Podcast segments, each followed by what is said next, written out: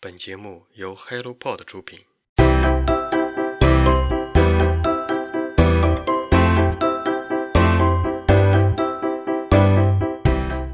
Hello，大家早上好，欢迎来到晨间舒适，我是花花。新年伊始，又到了可以立 flag 的时候。去年你的目标实现了几条呢？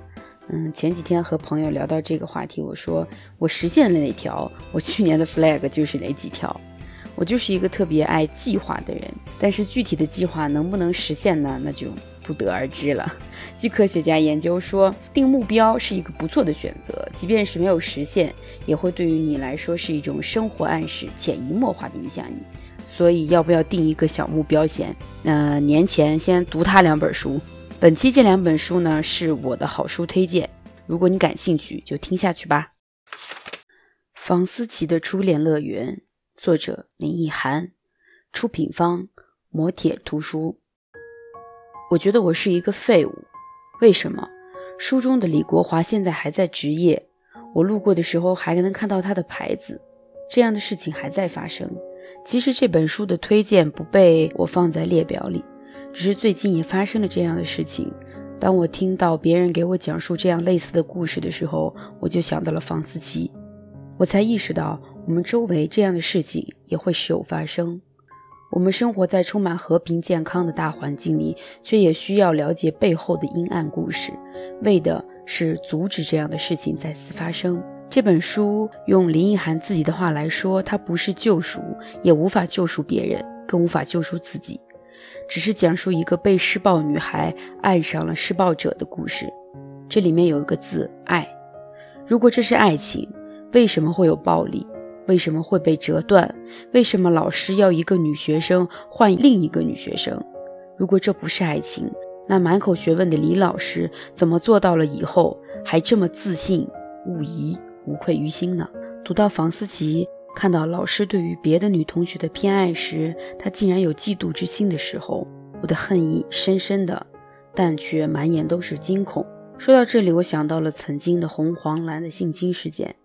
事件发生后，我特意会和小朋友在生活中加入性教育。他们不懂，不会觉得羞愧，但却需要讲这样的故事，让他们深深地扎在心里。我希望他们永远不会面临这样的困境，不会使用我教给他们的方法，但也不希望当事情发生、面临真正的危险时，单纯的顺从、不理解，以至于成年以后对于性的偏见和永远无法拥有美好的生活。房思琪在日记中这样写道。这个故事中，父母将永远缺席。他们旷课了，却以为是还没有开学。后来不出意外，房思琪疯了。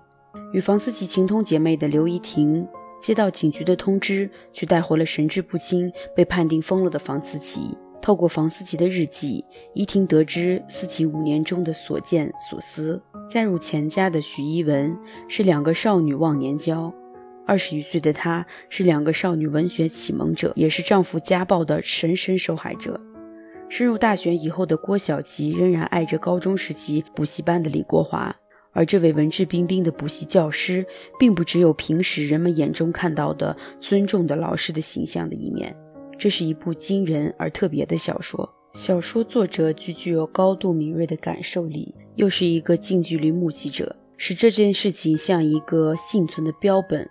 那样被存留下来。整本书反复的用极度贴近受害者的视角，直至逼视那种别人夺走了你某个珍贵之物的痛苦，且掠夺之人是以此为乐。读完他的书以后，我看了他的脸书，看了他的访谈，能明白这是一个多么聪明、通透、心思细腻的女孩。她不施烟粉，气质清新脱俗。从这一点上，我总是忍不住想到张天泽。林奕涵只与他相差两岁，美貌程度不相上下，从小都是如珠如玉，成绩优异。从高二以后，命运让他们两个走上了完全不同的岔路口。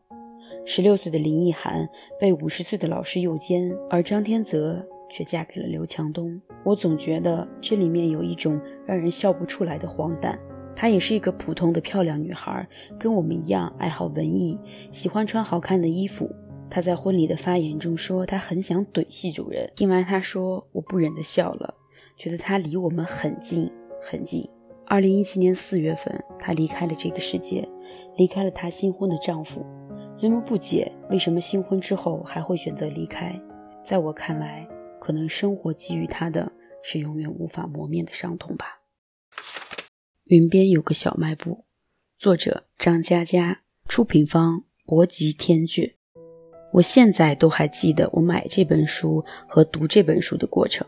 一九年夏天，我坐飞机去北京找同学玩，从值机到下飞机两个小时，我读完了这本书。果然，所有的悲剧都是以喜剧结尾。刘十三什么也没留住，外婆王莹莹在故乡长眠，初恋牡丹成为了别人的妻子，成双如同双花，美好却短暂，患病离去。球球没了爸爸离，住了福利院。毛婷婷远离了云边镇，奔赴广州。云边镇只剩下了小卖部。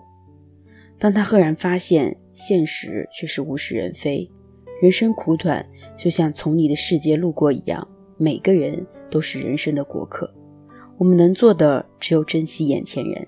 云边是一个极度浪漫、极度温柔的地方，刘十三就出生在这里。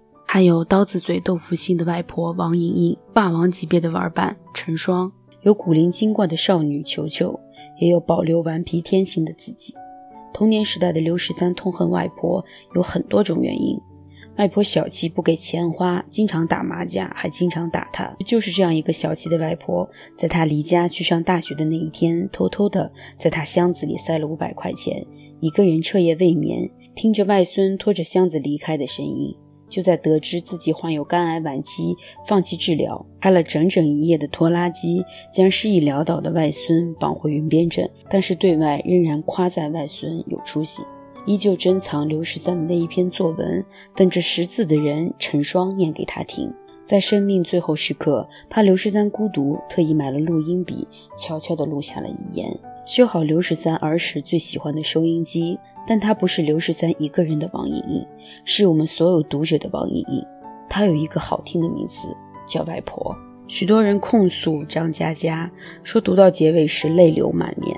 是啊，刘十三被彪悍的外婆从绑回云边镇的那一天，不忍让他在外受苦。可不久，外婆却病逝了，陈双也离开了他。但陈双留下了那张纸条，却说明了一切：生命里是有光的。我在熄灭之前能够照亮你一点，就是我所能做到的。我爱你，你要记得我。难道刘十三在青春的年纪里收获不到爱吗？读者的泪不只是为刘十三的梦想和勇气而流，也是为外婆与成双的爱所感动。我觉得张嘉佳是坚定的女性支持者，她笔下的女子或坚强，或聪颖，或善良，像外婆，像成双，像王婷婷，都是伟大的存在。小说里除了像仙境般的云边镇，我最爱读张嘉佳写吃，他一定是一个美食达人，写到的吃太信手拈来了。书中有三段真的是特别迷人，写到了红焖羊腿、泡椒姜团、葱油蛏子，每每读到鱼身斜切七刀，刷一层料酒酱油和小葱打结，我就开始流口水了。只要那么数百字。写出的却是一道完整的菜谱，所以说这本书不仅有励志奋斗，还有浓浓的生活味。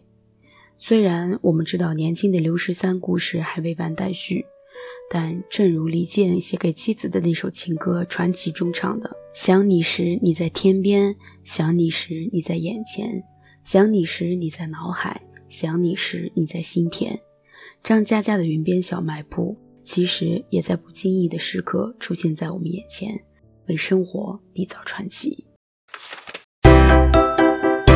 今天的好书推荐就到这里。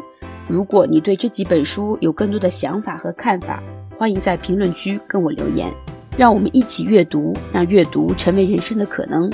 期待下一次再见，拜拜。